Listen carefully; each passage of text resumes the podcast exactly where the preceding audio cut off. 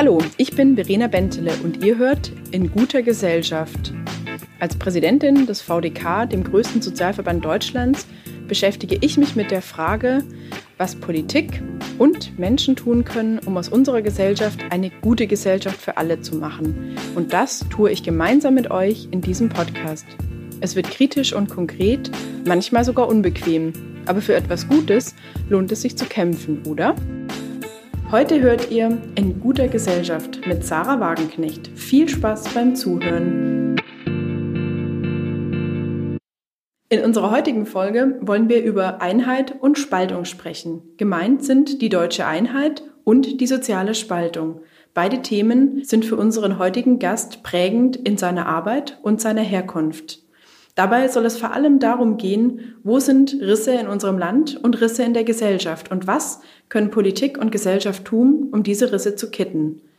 Und das alles wollen wir mit unserem heutigen Gast Sarah Wagenknecht diskutieren. Lassen Sie mich Ihnen Sarah Wagenknecht einmal kurz vorstellen. Sarah Wagenknecht ist den meisten bekannt als Politikerin und Bundestagsabgeordnete. Sie ist außerdem Autorin und promovierte Wirtschaftswissenschaftlerin. Seit fast 30 Jahren ist sie politisch aktiv, Seit 2009 sitzt sie für die Fraktion Die Linke im Deutschen Bundestag. Jahrelang war Dr. Sarah Wagenknecht Fraktionsvorsitzende. Davor war sie unter anderem auch Abgeordnete im Europaparlament. Herzlich willkommen und schönen guten Tag, Frau Dr. Sarah Wagenknecht. Guten Tag.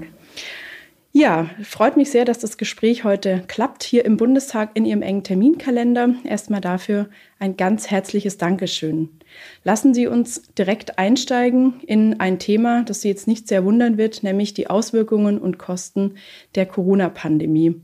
Und da würde mich am als erstes interessieren, was Ihre Meinung dazu ist. Corona, sagen viele, wirkt wie ein Brennglas und äh, zeigt viele Probleme in unserer Gesellschaft deutlicher denn je.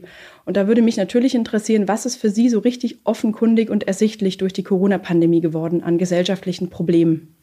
Ja, ich denke, die, es zeigt sich nochmal, wie gespalten unsere Gesellschaft ist und äh, dass die Hauptleidtragenden auch jetzt wieder äh, der Krise, auch die sich in ihren Arbeitsverhältnissen dem größten Risiko aussetzen müssen.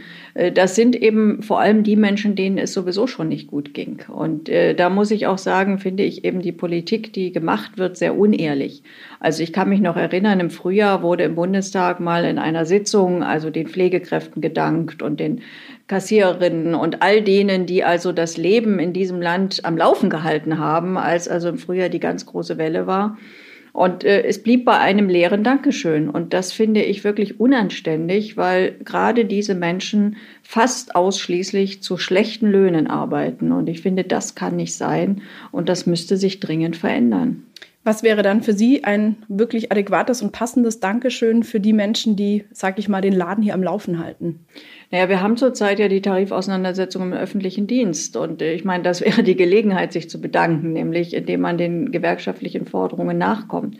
Und zu sagen, das sei alles nicht finanzierbar. Also wenn ich mir angucke, wie teilweise jetzt in der Krise mit Rettungsgeldern umgegangen wurde, wie Unternehmen staatlich gestützt werden, denen es immerhin so gut geht, dass sie Dividenden ausschütten. Und dann zu sagen, also an anderer Stelle haben wir kein Geld oder es werden auch Leute ganz schlicht im Stich gelassen. Also bestimmte Branchen kriegen ja überhaupt keine Unterstützung. Äh, gerade die Veranstaltungsbranche, viele Freiberufler sind dort, Solo-Selbstständige, da kommt gar kein Geld an. Äh, das äh, geht so überhaupt nicht. Und wie gesagt, da würde ich mir wirklich eine andere Politik wünschen. Mhm. Also die Bundesregierung hat ja extrem viel Geld in die Hand genommen, um den Menschen, um den Unternehmen zu helfen. Und äh, es sind echt viele Milliarden, erst 156 Milliarden im ersten Paket. Äh, das, die Zahlen differieren immer wieder. Jetzt soll nochmal, es soll weiter ansteigen auf über 200 Milliarden. Es wird einem ja schon ganz schwindlig vor lauter Milliarden. Ähm, wurde das Geld dann tatsächlich an den falschen Stellen eingesetzt, beziehungsweise an welcher Stelle wäre es denn gut investiertes Geld? Also zunächst mal muss ich sagen, es war natürlich richtig, dass die Bundesregierung jetzt äh, sehr viel Geld in die Hand genommen hat, um der Krise äh, entgegenzuwirken und um sich diesem wirtschaftlichen äh, äh, ja, Einsturz und Absturz äh, entgegenzustellen. Nur man muss ganz klar sagen, das Geld kommt in der Regel oder vielfach nicht da an, wo es wirklich gebraucht wird. Äh, es gibt auch die Hilfen natürlich für kleine Unternehmen zum Beispiel, die sind ja sehr sinnvoll, aber wenn ich mir die Zahlen angucke, da ist also von dem Budget, was eigentlich da ist, mit 25 Milliarden bisher so gut wie nichts ausgegeben worden. Da ist also, wird sehr streng geprüft. Es gibt eine riesige Lücke eben bei Freiberuflern und Solo-Selbstständigen, weil da, die bekommen ja nur die Betriebsausgaben. Aber ein Solo-Selbstständiger hat nicht in erster Linie Betriebsausgaben, der muss von irgendwas leben. Und ich finde das wirklich zynisch, äh, diese Menschen jetzt auf Hartz IV zu verweisen. Das findet ja statt. Die sagen ja, also wenn ihr halt äh, euch nicht mehr ernähren könnt, müsst ihr halt Hartz IV beantragen. Das geht gar nicht. Und umgekehrt, beispielsweise hat man ja sehr viel Geld ausgegeben für die Mehrwertsteuersenkung. 20 Milliarden hat die alleine gekostet. Äh, ich meine, das muss man sich mal vorstellen. 20 Milliarden, das heißt, dass jeder zweite Haushalt in Deutschland 1000 Euro hätte bekommen können, also zum Beispiel in Form eines Konsumschecks oder so. Also 20 Milliarden für eine Mehrwertsteuersenkung, die völlig verpufft ist, die am Ende bei Amazon und äh, solchen Ganoven angekommen ist, die in Deutschland noch nicht mal Steuern zahlen. Mhm. Aber lassen Sie uns gerade mal bei den Solo-Selbstständigen, bei den Freiberuflern bleiben. Ich finde schon, die Zeit ist ja jetzt eigentlich mal reif, auch über einen Systemwechsel nachzudenken, wie die Menschen besser in unseren sozialen Sicherungssysteme eingebunden werden. Also sprich, jemand, der selbstständig ist, kriegt derzeit keinen, hat keinen Anspruch auf Kurzarbeitergeld, ähm, hat eigentlich keine Chance mehr, die private Krankenversicherung zu zahlen, wenn die Aufträge wegfallen da müsste doch eigentlich jetzt auch von Seiten der Selbstständigen, der Freiberufler der Wunsch und der Wille zum Umdenken da sein und vielleicht auch die politischen Überlegungen vorangetrieben werden, alle in die sozialen Sicherungssysteme einzubeziehen. Naja, bei den Freiberuflern und Solo-Selbstständigen ist es ja oft gar keine Frage mehr der eigenen Entscheidung. Also wenn man einmal zum Beispiel aus der, Kranken-, aus der gesetzlichen Krankenversicherung raus ist, weil man beispielsweise eben wenig verdient und sich dann eine billige Privatversicherung zunächst mal als gesunder junger Mensch äh, leisten konnte oder sich also äh, zugelegt hat, dann kommt man ja gar nicht mehr so leicht zurück. Das ist ja das Problem. Das heißt, hier müsste die Politik andere Weichen stellen. Und ich bin sowieso der Meinung, dass dieses Zweiklassensystem, zum Beispiel bei der Krankenversicherung, äh, nur unsolidarisch und unsinnig ist, weil es vor allem den Wohlhabenden hilft. Die haben ja auch die guten Privatversicherungen. Bei den Ärmeren ist es ja eher so, dass die private Krankenversicherung gar nicht äh, unbedingt eine gute Versicherung ist. Die ist oft mit hohen Zuzahlungen verbunden, die Beiträge steigen. Und wenn die Leute älter werden, steuern wir auf eine Situation zu, wie sie in den USA längst äh, Alltag ist, dass viele Menschen eben keine Krankenversicherung mehr haben werden, weil sie sich nicht leisten können. Also hier finde ich, wäre es dringend notwendig, umzusteuern. Und natürlich wäre es auch gut, wenn man äh, auch Selbstständige versichern würde, also wenn die eine Chance dafür hätten, sich zum Beispiel auch äh, gegen Phasen von äh, Arbeitslosigkeit, also wenn sie keine Aufträge haben, zu versichern. Wenn es auch die Möglichkeit gäbe, in die Rentenversicherung äh, einzuzahlen. Nur dafür bräuchten wir natürlich auch ein System, das wieder attraktiv ist. Also ich sage mal zum Beispiel bei der Rente ist es ja so, man hat ja die Rentenformel so kaputt gemacht, dass heutzutage die gesetzliche Rente eigentlich nur noch ein Minimum abdeckt. Das ist natürlich für viele Selbstständige keine attraktive Option, weil eine Minimalrente bekommen sie ja über die Grundsicherung. Das heißt, äh, da sagen sie sich natürlich, ja, dann äh, das bisschen Geld, was ich vielleicht zurücklegen kann, spare ich lieber privat. Das heißt, äh, eine gesetzliche Rente, die wieder attraktiv ist, wäre auch für viele Selbstständige natürlich eine bessere Option, als das Geld eben in irgendwelchen Riester-Verträgen zu versenken wo man am Ende überhaupt nicht weiß, was man dabei rauskriegt. Mhm. Nur andererseits wäre ein System ja auch dann attraktiver, wenn sich alle daran beteiligen würden. Also für uns als VDK war zum Beispiel gerade in der Rentenkampagne eines der wesentlichen Themen, dass sich alle an der Rentenkasse auch beteiligen, Beamte, Selbstständige, Freiberufler, auch Politikerinnen und Politiker übrigens.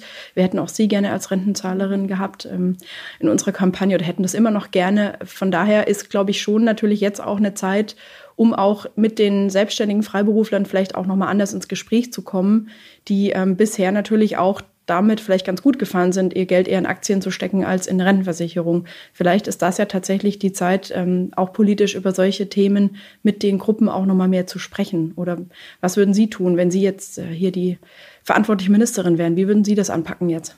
Also ich unterstütze das absolut. Ich finde, wir brauchen nicht äh, zig verschiedene Rentensysteme und es ist vor allem auch, ja, hat ja schon auch etwas äh, äh, Fragwürdiges, dass Politiker hier im Bundestag immer wieder Rentenkürzungen beschließen, die sie vor allem deshalb auch beschließen können, weil sie selber davon nie betroffen sind.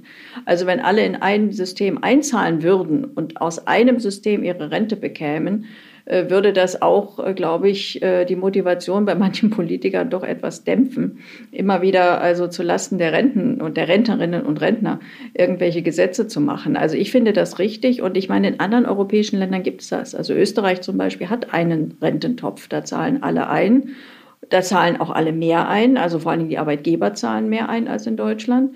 Und am Ende hat ein zumindest langjährig versicherter Durchschnittsrentner 800 Euro mehr im Monat. Und das wäre dringend, gerade weil auch die Finanzmärkte so hochspekulativ sind, wie sie sind, weil die Zinsen so niedrig sind und weil diese ganzen Versprechungen, die sie den Leuten gemacht haben, von wegen, wenn ihr jetzt privat vorsorgt, dann könnt ihr euch äh, viel besser fürs Alter absichern. Das ist ja alles in sich zusammengebrochen wie ein marodes Kartenhaus. Also diese Versprechen zählen nicht, weil die Menschen kriegen auf, ihre auf ihr Angespartes in der Regel noch nicht mal das in der Kaufkraft wieder, was sie eben zurückgelegt haben viel zu tun und deswegen ist wichtig, dass wir natürlich auch in jeder Situation uns ein bisschen die Frage stellen, wo ist eigentlich gerade die Aufbruchstimmung, der Optimismus und die Visionen, die wir als Gesellschaft einfach auch brauchen, um uns weiterzuentwickeln, um als Gesellschaft eben auch den Glaube an die Zukunft nicht zu verlieren, ist meine große Überzeugung. Und die Frage, die ich mir immer wieder stelle, ist in dieser ganzen Krisenzeit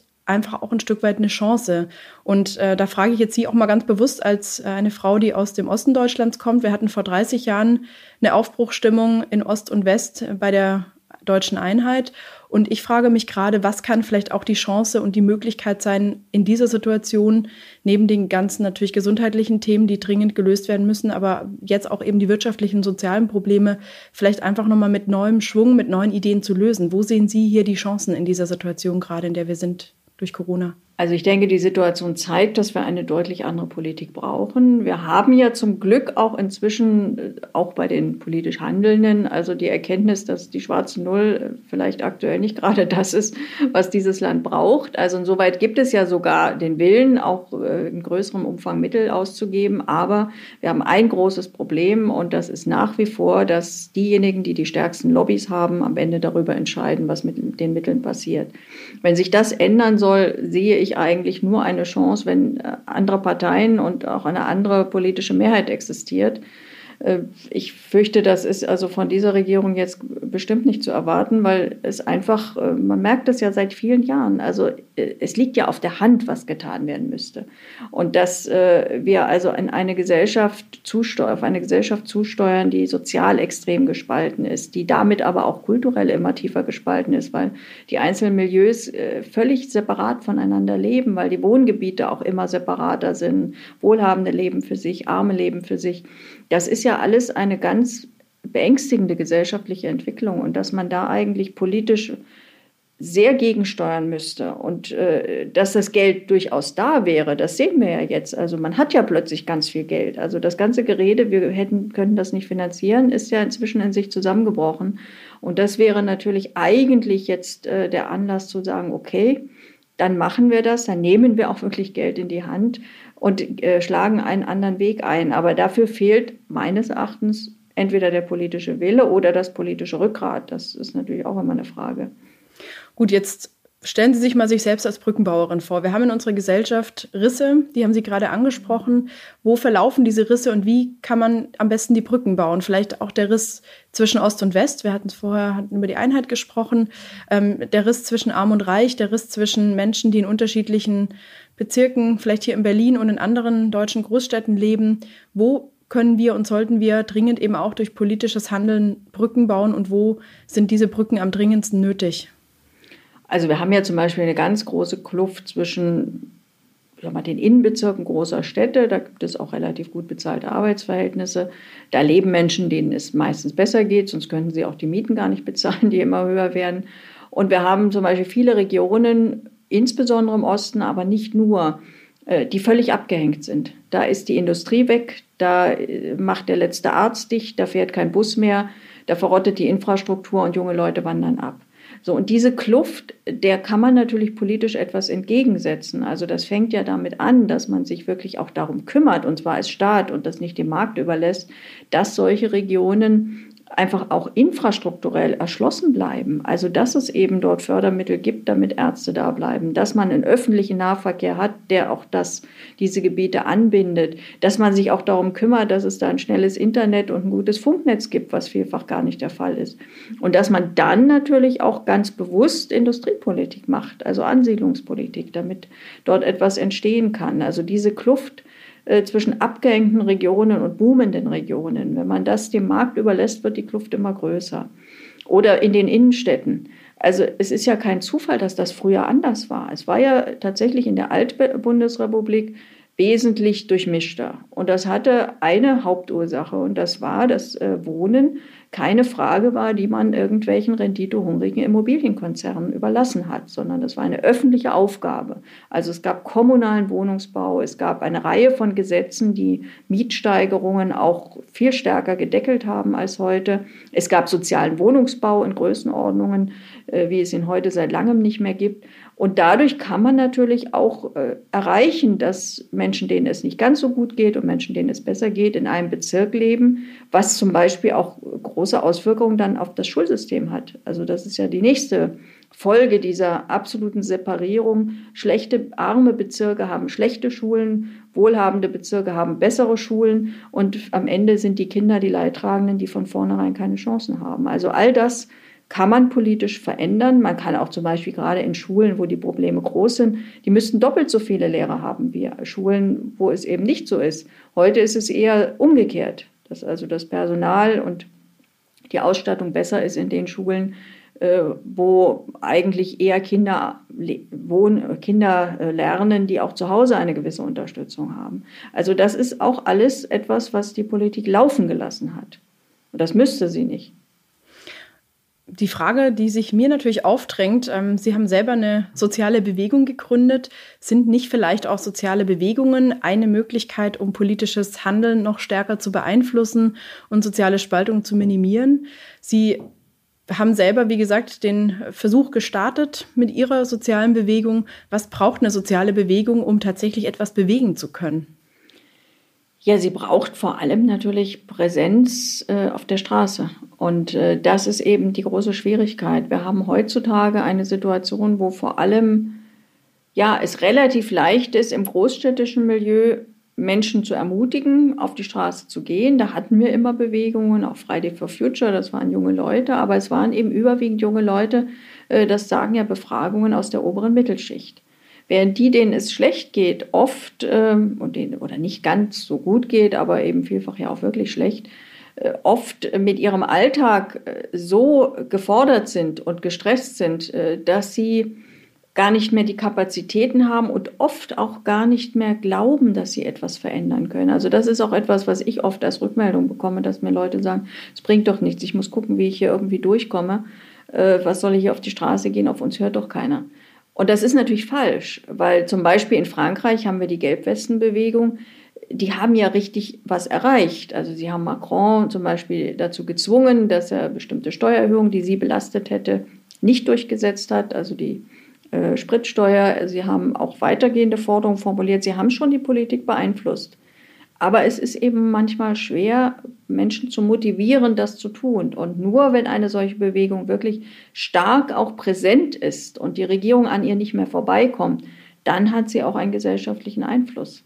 Aber braucht es nicht vielleicht auch einen Anlass und ein Thema, das viele Menschen auch emotional mitnimmt? Weil fürs Klima beispielsweise gehen Menschen lieber auf die Straße, gerade junge Menschen, ähm, und wollen Bäume und unser Klima der Erde retten, was super wichtig ist, würde ich auf jeden Fall sofort unterstreichen. Und wäre ich jung, wäre ich sicherlich auch jeden Freitag vor ähm, dem Bayerischen Landtag oder dem Deutschen Bundestag gesessen. Aber für das soziale Klima, gerade junge Menschen zu motivieren, ist relativ schwierig. Wir hatten als VDK eine, eine Demonstration geplant für unsere Rentenkampagne Rente für alle. Da wären sicherlich und hoffentlich auch viele Menschen gekommen, wenn uns da Corona keinen Strich durch die Rechnung gemacht hätte, aber eben vermutlich eher ältere Menschen. Also wie kann Politik junge Menschen wieder mehr begeistern oder auch soziale Bewegungen wie vielleicht auch mein Verband, äh, damit auch junge Menschen das soziale Klima retten wollen? Naja, wir haben halt bei jungen Menschen auch also eher eine soziale Spaltung. Also die, die sich in den letzten Jahren engagiert haben, waren eher junge Menschen aus etwas besser gestellten Verhältnissen. Das heißt nicht, dass sie alle aus reichen Familien kommen, aber schon doch aus einem Milieu, wo man jetzt nicht primär für soziale Dinge auf die Straße geht das hat schon auch die Bewegung zum Beispiel Friday for Future geprägt. Ne? Das hatte, ging vor allem ums Klima, es ging aber nicht so sehr um die soziale Abfederung äh, von klimapolitischen Maßnahmen. Währenddessen die jungen Menschen, denen es nicht gut geht, die also äh, vielleicht noch nicht mal einen Ausbildungsplatz haben oder selbst wenn sie äh, irgendwie eine Ausbildung haben, äh, in schlecht bezahlten Arbeitsverhältnissen sind oder auch arbeitslos sind. Gerade jetzt in Corona ist das ja nochmal ein richtig auch massives Problem, dass junge Leute gar keine Chance haben, die jetzt ins Berufsleben starten wollen. Äh, die sind viel schwerer zu motivieren, überhaupt auf die Straße zu gehen. Die gehen ja auch vielfach nicht wählen. Also bei jungen Leuten ist ja ist noch krasser als bei Älteren. Also wir haben es generell, dass also eher Wohlhabende wählen gehen als Arme. Aber bei den jungen Leuten ist das noch noch massiver. Also diese soziale Spaltung. Und das ist ein wirkliches Problem, wo ich jetzt auch nicht sage, ich habe die endgültige Lösung. Es gibt Länder, wo es funktioniert. Also bei den Gelbwesten waren auch junge Leute dabei, keine Frage. Und das waren eben auch nicht nur Studenten, sondern eben auch Leute, die eher in der beruflichen Ausbildung waren oder auch eben noch Schüler sind. Aber es ist schwer. Es ist wirklich sehr schwer. Was hat Ihrer Bewegung Aufstehen dann am Ende gefehlt? Das auf die Straße gehen? Ja, also dass man die Menschen dazu bringen kann, wirklich auf die Straße zu gehen. Also die Bewegung gibt es ja noch, die wird jetzt von jungen Leuten, also von relativ jungen Leuten geführt, äh, die das auch wieder reaktivieren, was ich wirklich toll finde. Da gibt es auch richtig viel Engagement. Und meine Hoffnung ist schon, weil äh, das Thema ist ja äh, überhaupt nicht erledigt und das Anliegen, dass es uns auch noch mal gelingen kann, tatsächlich auch eine stärkere soziale Bewegung in Deutschland zu erreichen. Weil spätestens nach der nächsten Bundestagswahl, bis dahin halten sie alle die Füße still. Aber spätestens dann wird die Frage stehen, wer zahlt die Kosten? Und wenn man verhindern will, dass das wieder die kleinen Leute sind, äh, dann muss es Gegenwehr geben. Sonst, ähm, zumindest bei den jetzt absehbaren politischen Mehrheiten und Wahlergebnissen, äh, wird das natürlich nochmal eine Umverteilung von unten nach oben geben. Ja, es gibt viel zu tun, auch für soziale Bewegungen wie uns als Sozialverband VDK. Kommen wir zu meiner nächsten Kategorie. Ich hätte fünf Satzanfänge, die Sie sehr, sehr gerne vervollständigen dürfen. Mit einem Satz, aber wenn es ein, zwei Sätze mehr braucht, auch überhaupt kein Problem. Fangen wir an mit Links sein bedeutet für mich, mich für Beschäftigte und sozial Benachteiligte einzusetzen und für eine Gesellschaft, die sozial gerechter und weniger ungleich ist aus meiner Kindheit in der DDR vermisse ich? Ja, also die Kindheit ist immer eigentlich der schönste Abschnitt im Leben. Insoweit vermisst man sicherlich auch das Unbeschwerte und Unbedarfte, was jede Kindheit einfach mit sich bringt. In der DDR war eine Sache meines Erachtens besser als heute und das ist so eine Art Gemeinschaftsgefühl und Zusammengehörigkeitsgefühl zwischen den Menschen. Das würde ich mir schon auch wieder mehr wünschen die nächste Bundeskanzlerin oder der nächste Bundeskanzler heißt? Oh Gott, also wenn ich das wüsste. also Gott wäre, wäre auf jeden Fall ein guter Bundeskanzler. Nein, also ich glaube, dass äh, sagen wir, die Auswahl ist relativ begrenzt und ich hoffe immer noch, dass es nicht diejenigen wären, die jetzt am wahrscheinlichsten sind. Der Verfassungsschutz ist für mich eine Behörde, die seit Jahren ihren Auftrag nicht erfüllt und die leider auch sogar eine ziemliche Mitverantwortung hat, äh, sowohl für Nazi-Aktivitäten, wenn ich mich an NSU erinnere, aber auch die eine sehr zwielichtige Rolle gespielt hat, damals bei dem Anschlag von Anis Amri hier in Berlin, also bei dem islamistischen Terror. Also ja, äh, sie macht nicht das, wozu sie da ist. Und meine letzte Frage, mein Leben im Alter wird? Ach, das ist ein Thema, was man gerne verdrängt. Äh, ich hoffe, es wird äh, ein Leben in einer Gesellschaft sein, die wieder mehr zueinander findet und wo es nicht mehr äh, diese Armut und diese Spaltungen gibt, die wir heute haben. Ja, spannende Fragen und danke für Ihre sehr spontanen und offenen Antworten. Ich habe aber natürlich auch noch ein paar persönliche Fragen. Wollen Sie bei der nächsten Bundestagswahl wieder antreten? Also ich bin ja bisher über den Landesverband Nordrhein-Westfalen aufgestellt worden. Wenn es da den Wunsch gibt und die Unterstützung dafür, dann würde ich nochmal antreten, ja. Sind Sie eigentlich prinzipiell für eine Begrenzung der Amtszeit? Es gibt ja einen Abgeordneten im Deutschen Bundestag, der ist zehn Jahre länger im Bundestag, als ich alt bin. Also ich bin 38, kann man im Internet nachlesen, da kann ich es auch erzählen. Ähm, und es gibt jemanden, der 48 Jahre im Bundestag ist. Ich finde das relativ lang, ehrlich gesagt. Ja, also muss ich auch sagen, ich weiß auch nicht. Also ich habe auf jeden Fall nicht den Ehrgeiz, 48 Jahre im Bundestag zu sein. Da wäre ich auch wirklich ganz schön alt, da ich ja erst, äh, wie alt war ich, mit äh, 40 reingekommen bin. Aber, aber ich glaube nicht, dass man das dadurch regelt, äh, dass man Amtszeitbegrenzungen macht. Letztlich muss ja immer wieder, immer wieder aufgestellt werden und ähm, ja, also ich kenne durchaus dann auch Diskussionen, wenn Einzelne sagen, der oder diejenige war jetzt so und so lange hier, jetzt brauchen wir mal neue Köpfe. Andererseits gibt es natürlich auch Politiker, die haben so viel Rückhalt, äh, wenn dann die Basis sie immer wieder aufstellen will, finde ich, sollte man dem nicht gesetzlich entgegenwirken. Aber letztlich muss auch jeder selber wissen, ob er sein ganzes Leben lang in einem Parlament verbringen will. Also ich würde das nicht wollen. Und wie halten Sie Kontakt zu Ihrer Basis? Denn nach so vielen Jahren im Deutschen Bundestag ist ja die Gefahr schon äh, da und auch reell, dass man den Kontakt zu seiner Basis verliert. Wie halten Sie den Kontakt zu Ihrer Basis? Also das ist auf jeden Fall eine Gefahr, weil natürlich Politiker in einer anderen Welt leben. Also ganz konkret jetzt auch in der Corona-Krise. Also es gab so viele Menschen, die hatten jetzt ganz akute Existenzängste, weil ihr Einkommen weggebrochen ist. Äh, der Politiker oder die, der Abgeordnete hat solche Ängste nicht, weil die Diäten kommen immer. Äh, natürlich ist das ein Problem und äh, ich versuche das dadurch äh, zumindest, ich sage mal nicht zu lösen, aber zu abzufedern, dass ich eben sehr, sehr viele öffentliche Veranstaltungen mache. Das war jetzt wirklich auch ein Problem in Corona, als das nicht ging, weil diese Veranstaltungen ja immer die Möglichkeit geben, wirklich direkt mit Menschen zu kommunizieren, mit ihnen ins Gespräch zu kommen, Schicksale zu erfahren. Ich bekomme auch unglaublich viele Mails, also jeden Tag wo Menschen mir auch ihre Probleme schildern, ihre, ihre Situation, wo sie natürlich oft auch um Hilfe bitten, die ich meistens nicht leisten kann. Also äh, irgendwie Behördengänge oder, oder irgendwelche Dinge, äh, wo, sie, wo sie dann auf Unterstützung hoffen. Aber auf jeden Fall versuche ich natürlich etwas zu tun und dadurch habe ich natürlich auch immer die Rückkopplung. Und ich meine, mein privater Bekanntenkreis besteht auch nicht ausschließlich aus Politikern, also das wäre auch ein bisschen traurig. Und dadurch, glaube ich, äh, kann man auch, äh, wenn man selber ganz ohne Zweifel in einer privilegierten Situation ist, und das ist jeder Abgeordnete, trotzdem äh, die Bodenhaftung halten. Ja, dann ähm, finde ich tatsächlich auch spannend, immer wieder die Frage zu stellen, wo sind eigentlich die Spuren sichtbar und wann sind sie sichtbar, die so viele Jahre Politik doch sicherlich hinterlassen an Menschen. Wo sind denn Ihre Spuren hinterlassen worden und wann haben Sie die festgestellt? Ja, also ich habe sie ja ganz akut festgestellt, als ich vor, jetzt sind es fast zwei Jahren äh, oder anderthalb Jahre, als ich damals diesen Burnout hatte, wo ich einfach nicht mehr konnte. Das war ja dann auch der Grund, warum ich als Fraktionsvorsitzende mich zurückgezogen habe, um auch einfach die Freiräume zu haben, wieder mehr wirklich das zu machen, was mir wichtig ist, also Menschen zu begegnen, auch zu publizieren und nicht äh, mich irgendwie in Gremien und internen Kämpfen aufzureiben. Natürlich muss man sich selber auch immer fragen. Man, also ich gebe zu, ich habe zum Beispiel jetzt auch äh, immer wieder darüber nachgedacht, will ich noch mal kandidieren, will ich es nicht. Trotzdem ist für mich natürlich die Frage, ich bin halt ein sehr politischer Mensch und ich finde die Situation, die wir zurzeit im Land haben, nicht gut. Die Politik, die gemacht wird, nicht gut. Und ich möchte eigentlich nach wie vor daran etwas ändern.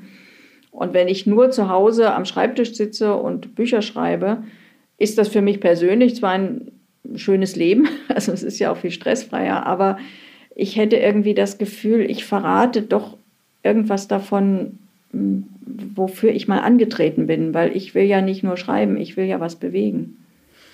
Ich finde natürlich, dass man in anderen Positionen auch was bewegen kann und ähm, habe mich ja deswegen unter anderem entschieden, beispielsweise VDK-Präsidentin zu werden. Mit zwei Millionen Mitgliedern kann man ja tatsächlich auch was bewegen. Das war für mich eins der spannenden Ziele, äh, das ich erreichen konnte vor zwei Jahren. Und die Frage ist dann aber natürlich, was sind dann so die neuen Ziele, die man hat? Was sind denn Ihre Ziele, die Sie noch haben und Visionen? Also zunächst mal ist natürlich klar, man kann nicht nur, wenn man im Parlament sitzt, was bewegen. Das ist klar. Ich meinte das jetzt mehr im Kontrast dazu, äh, dass man sich eben zurückzieht und zum Beispiel Publizistin wird, was jetzt für mich die, die Option ja gewesen wäre. Also mein Ziel ist nach wie vor, dass wir eine andere Regierung bekommen, dass wir andere politische Mehrheiten bekommen und dass ich in welcher Funktion auch immer dazu beitragen kann, dass die Politik endlich mehr auf sozialen Ausgleich setzt, sich nicht mehr den einflussreichen Wirtschaftslobbys beugt, sondern Geld so verteilt, dass es wirklich denen zugutekommt, die es brauchen. Welches Ministerium würden Sie gerne haben? Ach, wir sind jetzt als Linke nun, weiß Gott, nicht in der Position, aktuell irgendwie Ministerien zu verteilen. Insoweit äh, ist das eine, eine völlig abstrakte Frage. Also natürlich sollte man das machen, wo man sich auskennt. Also äh, sag mal, als jemand, der äh, Wirtschaft studiert hat und äh, in Finanzen, denke ich, einigermaßen sattelfest ist, aber von Jura keine Ahnung hat, wäre jetzt garantiert nicht das Justizministerium das geeignete. Ja, und damit äh, bedanke ich mich ganz herzlich für die versprochene Zeit, die Sie uns auch geschenkt haben, trotz äh, der Bundestagssitzungswoche. Das finde ich ganz großartig. Herzlichen Dank und Ihnen eine erfolgreiche, gute restliche Wahlperiode und ähm, ja, dass Sie Ihre Ziele, die Sie haben, für sich umsetzen können. Dafür alles Gute. Ganz herzlichen Dank und ja, vielen Dank für das Interview und vor allem auch wünsche ich natürlich dem VDK äh, größtmöglichen gesellschaftlichen Einfluss. Dankeschön. Bevor ich mich bei euch, liebe Hörerinnen und Hörer, verabschiede, möchte ich wie immer mit euch meinen persönlichen Lichtblick teilen. Letzte Woche hat der Bundespräsident Frank-Walter Steinmeier Deutschlands höchste Auszeichnung verliehen, das Bundesverdienstkreuz. Eine der 15 Personen, die von Präsidenten ausgezeichnet wurde, ist die 17-jährige Schülerin Hanna Kiesbü aus Halstenweg bei Hamburg. Vor drei Jahren bastelte Hanna, die das Down-Syndrom hat, eine Hülle für ihren Schwerbehindertenausweis auf der schwer in Ordnung Ausweis stand. Hannah sagte damals dazu, dass für sie einfach alle Menschen so sind, wie sie sind, dass sie einfach schwer in Ordnung seien. Der Bundespräsident berichtet, dass so eine Ausweishülle in einigen Bundesländern bereits beantragt werden kann und das wurde bereits 10.000 Mal in Anspruch genommen. Wow! Hannas Freundinnen haben selbstverständlich auch so eine Ausweishülle und sind schwer begeistert, dass sie die schwer in Ordnung Ausweiserfinderin persönlich kennen. Und damit, liebe Hörerinnen und Hörer, sind wir am Ende unseres heutigen Podcasts. Ich bedanke mich fürs Zuhören. Das war's für die siebte Folge und ich hoffe, euch hat's gefallen und ihr seid nächstes Mal wieder mit dabei, wenn es heißt In guter Gesellschaft. Am 20. November gibt es eine neue Folge mit einem weiteren spannenden Gast. Bis dahin, alles Gute von eurer Verena. Thank you.